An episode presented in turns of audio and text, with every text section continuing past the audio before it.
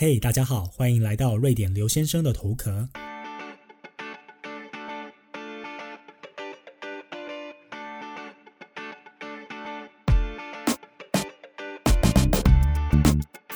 欢迎大家来到这一集节目的播出。目前的录音时间是四月十九号的下午五点钟。那昨天晚上呢，我听了一档节目哦，其中这个主持人有一点点的心灰意冷，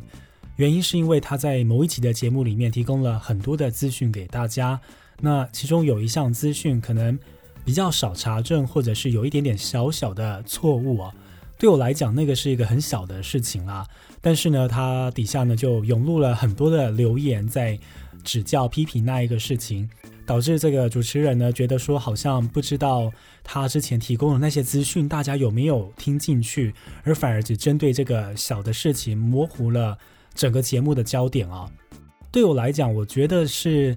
你要有足够的影响力，你才可以受到这样子细节上的一个检视哦。因为呢，如果我今天要去啊指证一个人的话，如果他今天的流量只有几个人听的话，我可能都不愿意花那个时间去做那个事情哦。更何况，我觉得有很多时候，其实这种批评指教是好的，因为第一个，它代表你有受到足够的检视嘛。那第二个就是说，你有足够的支持者去做这个事情哦，有很大的一群人愿意去听你的节目，给你一些建议。其实我觉得这个是好的啦，因为。只要你愿意坚定你的心智，你觉得对的事情，你就去说、去做、去写。那当你受到挑战的时候，如果你有足够的这个勇气啊，还有逻辑，还有你自己的理由，去把你支持的这个事情给 back up 起来的话，其实我觉得就是去做吧。因为一个人有一个声音，一百个人就会有一百种不同的声音嘛。那我们没有办法去满足所有的事情，所以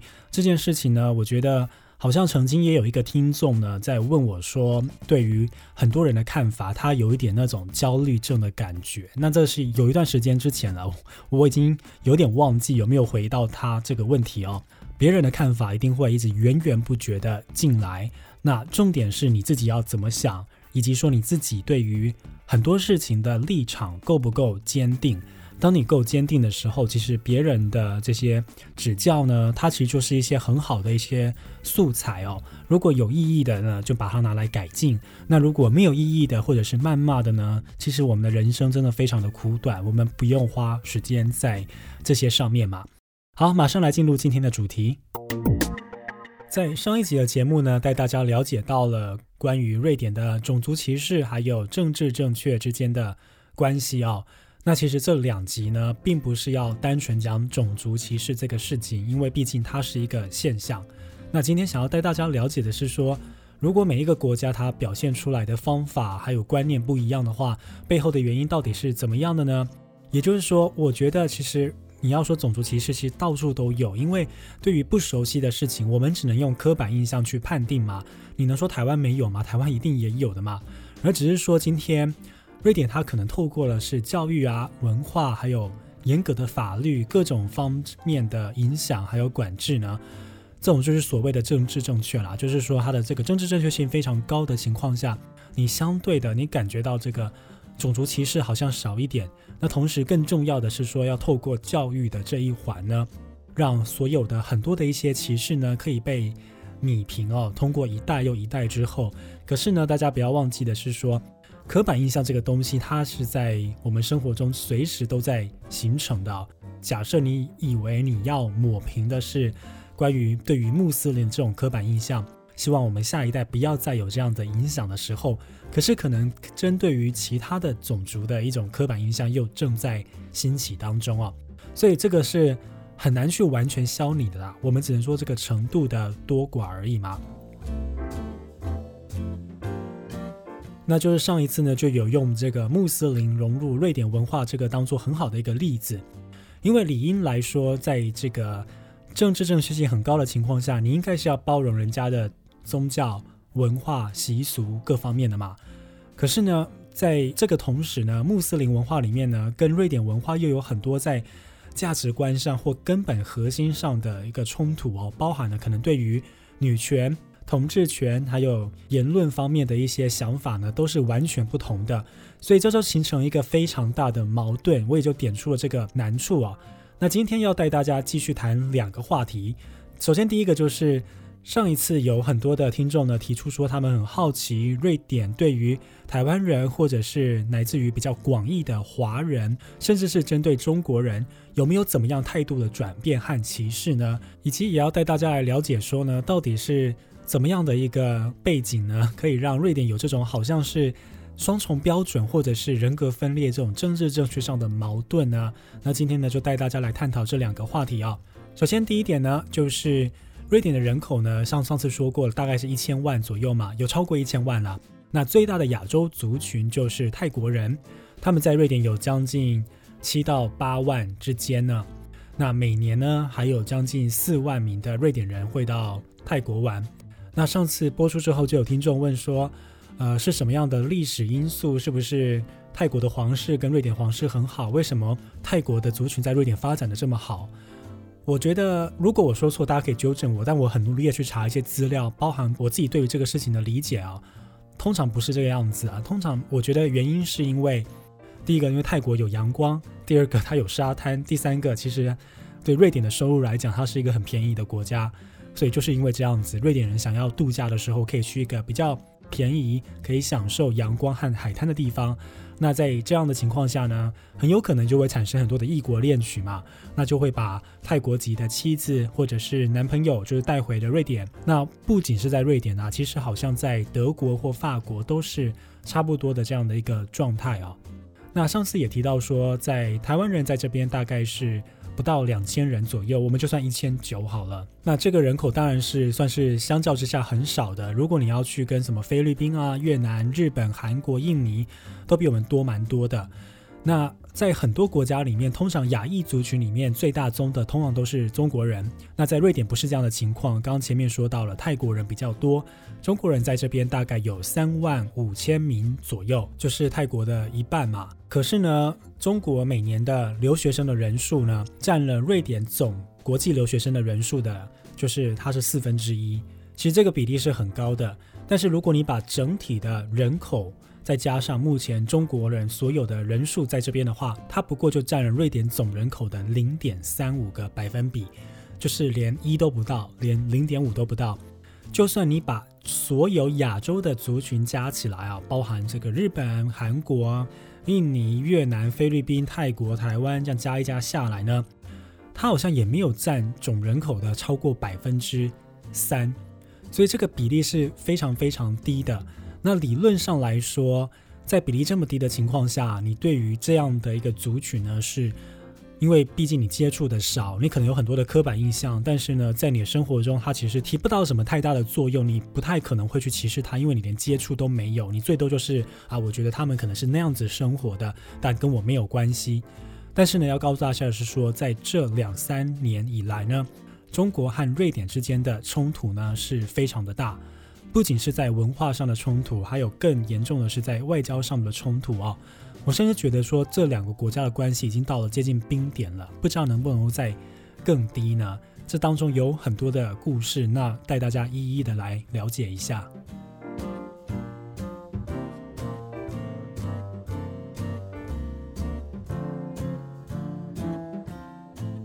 来，首先带大家来看的第一个事情是。《华尔街日报》在最近才报道的，就是一个国际的民调智库皮尤，他们在所有欧洲国家当中呢，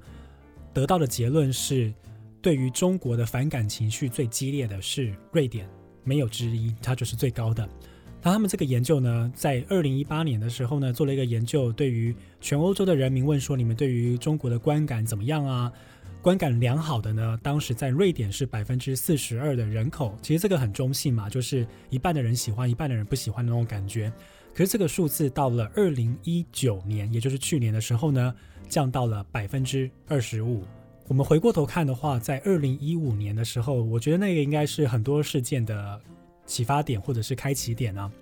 有一个入籍瑞典的香港书商叫做桂明海，可能很多人都在一些。啊，新闻上有了解过这个人哦，可是他当时呢，好像是在去泰国度假的时候，就是 瑞典人就是很喜欢去泰国嘛，就算你成为了移民之后也是一样。那个时候好像就因为一些原因，有种种的迹象指出他就是被中国拘留了，然后他就消失了。然后呢，在二零一八年的时候的九月，当时也是闹上了国际新闻，就是有一家三口的中国旅客，他们因为一些原因呢，订房订错了，还有一些很多的一些误会，所以呢，他们在这个旅社当中呢，有一些冲突，最后惊动了警方，然后最后呢，演变成为一个外交上的一个冲突哦。同一年，在那一年，瑞典的国家公共电视台 SVT。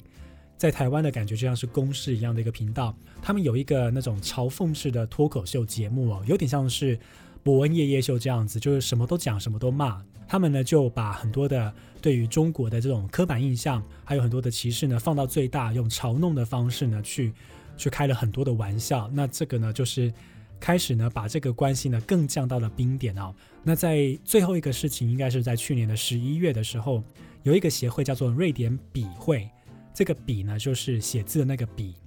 那他们就要颁奖给我刚刚说二零一五年不见的那一位香港书商桂明海。那当然呢，是受到了中国外交部还有大使馆非常严厉的抗议。另外一位姓桂的男子呢，也就是中国驻瑞典的大使，表达了非常强烈的抗议哦。那这个事情呢，在中国的网络上呢，也引起了很大的风波。他就因此成为一个家喻户晓的一个外交人物。我综合以上的事情，你看到的是说。很多国家还有他自己的底线在嘛？比如说，可能在对于中共他们的底线就是说不能够触碰关于国家主权或者是侮辱国家形象的这一块。而对于瑞典的这个底线呢，从以上的看得出来，就是没有办法忍受其他的国家对于他们的言论自由所造成的任何的伤害。这个你也可以说，它就是一个。政治正确的一个另外一种展现哦，但是确实这个就是瑞典对于公民自由社会的一个很大的保障，也是它不可以被碰触的一个底线嘛。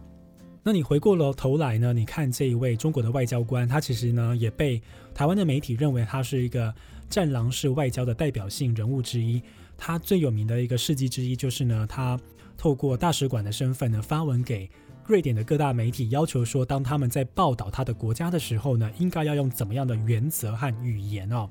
这点呢，对于瑞典的媒体来讲是很不可思议的事情，因为媒体的自治权非常的大，在瑞典这方面是很敏感的事情，你不能够要求媒体要用怎么样的方式去进行他们的新闻报道。那同时，这位大使他也经常的撰写很多的社论给各大媒体去纠正这些错误哦。可是呢，情况就是越变越糟糕，所以包含说很少见的横跨了瑞典左右政治光谱的三个政党，都要求瑞典政府要驱逐这一位大使，理由是因为他们觉得他公开的威胁到了瑞典的言论自由、媒体啊，还有人权的这些底线哦。所以，我们回过头来看，就算今天中国移民的人口只占了总人口的百分之零点三五这么低的比例呢，但是。中国这个国家的形象在瑞典呢是越来越糟糕，我甚至觉得说好像已经到了最低点的一个情况啊。那最主要因素像刚刚说到，就是挑战了瑞典的言论自由的底线，这个是瑞典政治正确里面非常重要的一环，不能被忽视的一环。它是一个很重要的一个展现嘛，也是因为呢，瑞典人呢开始，或者是很多的政党开始真真实实的感受到了中国在于。话语权上的这个威胁，那我个人是觉得说这个是很可惜的一个事情嘛，因为你今天人口不到总人口百分之一的情况下，照理来说不应该出现多大的波澜的，但是好像就是说政府成为了这个猪队友，所以呢就会变成说他们已经把人民的话语权给拿去了，然后做了这么多的事情，其实有时候你自己挑起了这样的一个波澜呢，你自己呢就要想办法自己去收拾嘛，只是永远。人民都是最可怜的。反过头来去看，其实对瑞典来讲，他们对于歧视俄罗斯人这件事情，我觉得是呃比较明显的。因为毕竟俄罗斯离瑞典很近，他们就是邻居的邻居，中间有一个芬兰挡着。但是俄罗斯从来都没有放弃过要。干扰言论自由社会的一个一个野心哦，也从来没有放弃过要侵略欧洲的这个野心，所以它是一个真真实实的军事上的威胁，同时也挑战的言论自由，同时呢又是挑战很多各种平权权利的一个很大的一个国家。所以你如果你今天你去问很多瑞典人，甚至很多欧洲人对于俄罗斯人的印象，那个其实是。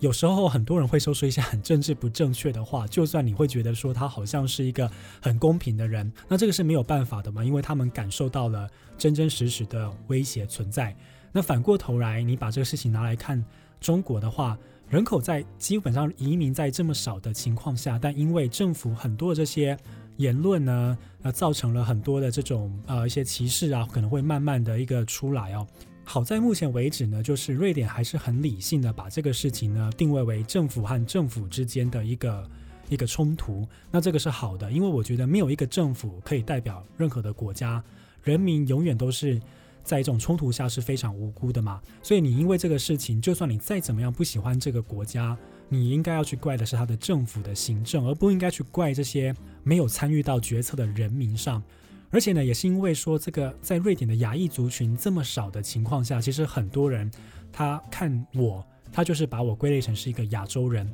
他可能没有办法分出来说你是马来西亚来的，你是新加坡来的，你是台湾来的。对他来讲，因为总人口亚洲人口在低于百分之三的情况下，你连接触到都可能没有那么容易了，更何况你还要分辨当中的差别，其实不是那么简单的。应该是说，在国际公司里面，或者是说比较多能够接触瑞典以外国家的瑞典人，他们可能会比较有这种国际的意识，他们可能也比较容易去尊重别人。但在那个事情发生之前呢，其实你要去分辨当中的差别是非常不容易的。也就是因为这样，我觉得很多时候在瑞典的这些亚洲人可能会遭受一些池鱼之殃。但当然，现在这个事情还没有发生啦。这是我刚刚说很庆幸，瑞典对于中国这个事情，还是对于国与国之间的外交上的一个一个冲突来处理哦。可是呢，如果你现在反过来来看，如果今天这个政治正确这个事情不在那边的话，我们拿一个例子，就是美国好了。美国的亚裔族群已经算是成长的非常茁壮了吧，或者说它有一定的比例和一定的代表性在那边。以欧美国家来说，可是呢，因为他们有一个非常政治不正确的总统，开始鼓励了很多一些比较容易种族歧视或者是言论歧视这种话语哦。所以虽然在美国的亚洲人，大家呢都会说他们是所谓的 model minority 这种模范的少数族群，可是，在这种政治不正确之下，包含现在新冠肺炎的肆虐之下，很多他们的人都受到了所谓的 hate crime，就是。仇恨式的这种犯罪的呃影响，欧洲这边呢，英国啊、意大利也出现了这样的一些影响，更何况在瑞典，你知道亚洲人都还没有机会可以表现说我们对这个社会的贡献。那如果今天把这个政治正确给拿掉了，那今天是不是遭受到更大的一些影响呢？所以我自己的观点就是觉得说。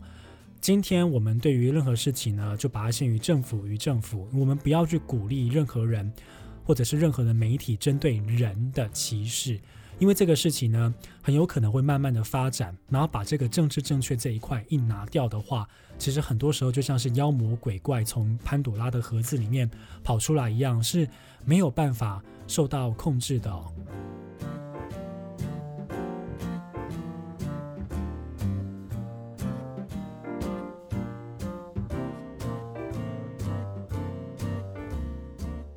所以，我们来总结一下这个事情的话，就是说呢，其实对于所谓的亚洲人在这边的歧视呢，我觉得目前呢是没有到很高的。但是民间当中对于中国政府的不满这个情绪，可能也慢慢在升高了。那还是很希望说大家把这个事情呢。仅限于说是政府和政府之间的一些对决，因为人民其实是很无辜的，而且在亚洲人这么少的情况下，他哪管你是台湾人或者是哪里的人，他都会把你一视同仁。那还是希望说，这个政治正确性在瑞典虽然是一个很搞笑的事情，但是它的存在还是可以维持很多人不要受到表面上的一些伤害呢。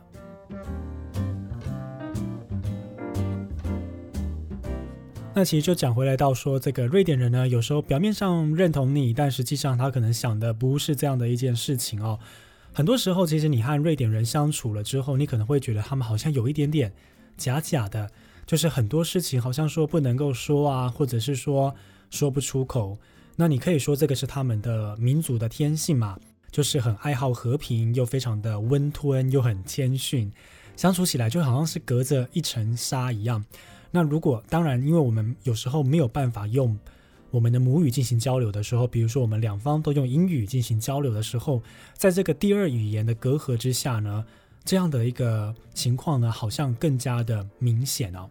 那就我自己的观察，其实瑞典人呢就是这样的很政治正确、非常温吞的形象。那反观呢，在我们底下的一个邻居叫做丹麦，就我的呃这个经验呢，他们是非常的直接的，他们很少在管瑞典这种政治正确。这也是一个很有趣的现象，就是说两个国家其实在历史的渊源上面非常的强烈，但是呢，民族上的性格呢，对于很多该政治正确的地方，却是有截然不同的表现哦。好像瑞典有一点点双重人格的感觉，或精神分裂这方面有一点点和可能和日本有点像。当然，我对日本的文化了解不够深，我没有办法直言。但我的意思就是说，比较呃表面上的平和，然后没有办法知道他们心里面真正在想什么。那这件事情呢，可能要从第二次世界大战来说起哦。当时瑞典是中立国，那对于纳粹德国的侵略呢，当时瑞典选择说要。置身事外，那当然，这也后来也造就了，就是说，瑞典在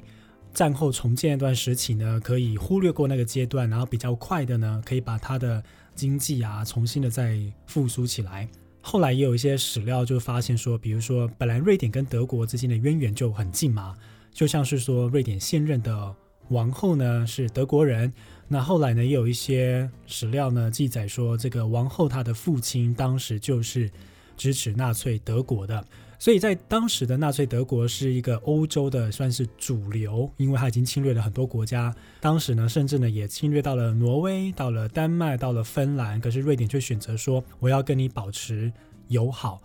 所以这个也是一个瑞典其实不是很愿意去面对的一个历史哦。因为呢，瑞典曾经在那个时候呢开放了边界，让纳粹军可以经过瑞典到挪威。去战争去侵略，可是同时间，瑞典却也愿意帮助几千名在丹麦的犹太人呢，偷偷的逃难到瑞典来避难。就说好像有点像是说，一手在做白，一手在做黑哦，就是为了要生存下去，为了要让融入这种整个欧洲，在当时是纳粹德国为主流的这个氛围之下，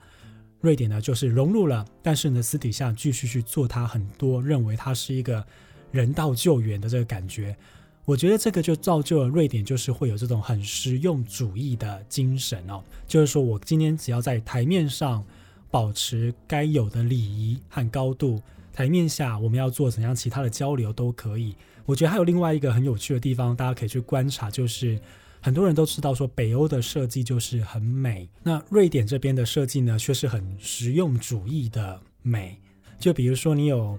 宜家、IKEA 这种非常实用主义又价格低廉的、符合你功能性的东西，可是如果你今天去看丹麦的家具设计，那个是截然不同的世界。丹麦的家具就是纯粹就是美，而且价格非常的高昂，它可以让你很赞叹说：哇，你只是一个要拿来吃沙拉的一个碗，你怎么可以把它设计的这么的淋漓尽致？可是你反过来看，你如果去瑞典的 IKEA。你看到他要吃沙拉的那个碗，就是很实用、很好洗，然后呢，非常的不占空间，或者是就是非常的简单啦。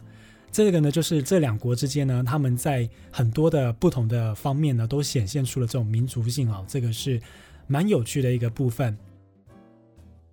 好，那马上要进行我们今天的第三个单元。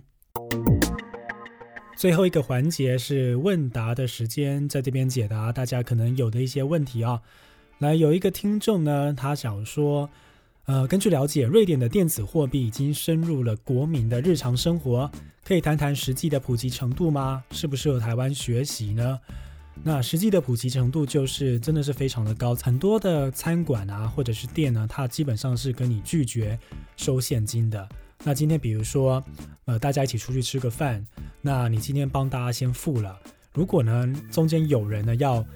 给我现金的话，我我会感到非常的生气，因为我不知道怎么去处理它。因为甚至很多的银行呢，它都是已经跟你说它不能够收现金的存款了。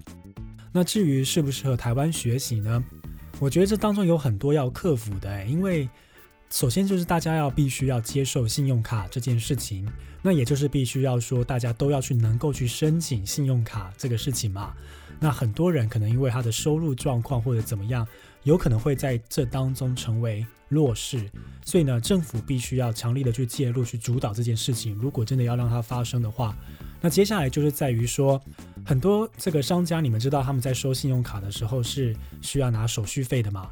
那这个手续费最后呢，可能是需要转嫁到消费者身上的。如果不这样做的话，对于店家来说就是这个损失。那我们愿不愿意承担这个责任呢？或者是说政府愿不愿意介入去协调一个比较优惠的利率给这些商家呢？所以它牵扯的层面，我觉得是非常大的。其实每个国家有每个国家自己发展的这个前景嘛，短时间内可能没有办法完全的一步到位哦。好，那第二题呢？有一位听众问到说，在瑞典的毒品泛滥的情形严重吗？那其实，在瑞典这边呢，毒品呢是一个会受到很严重刑法的一个国家，政府也非常的重视这方面的议题，只是说他可能没有办法到这个所有政府里面所有注意的议题里面的最高层啊，因为毕竟瑞典还是有很多的社会问题要解决的嘛。那我对这方面的了解不多，但值得一提的是。很多在瑞典毒品的问题呢，是从有钱人家的小孩子开始的。也就是说，在很多的国家，可能这个毒品泛滥呢，是对于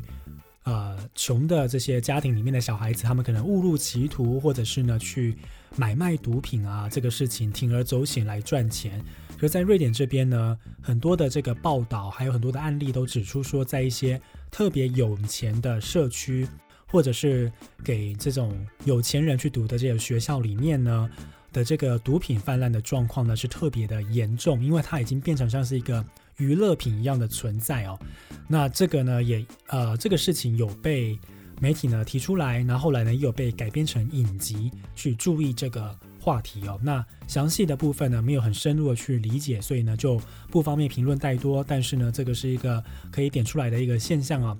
那今天的节目呢，就到这边。如果你喜欢这一集的话呢，欢迎到 Apple Podcast 上面去给评论。那如果你有任何的问题的话呢，欢迎到粉专和 IG 来留言。我们下次再见了，拜拜。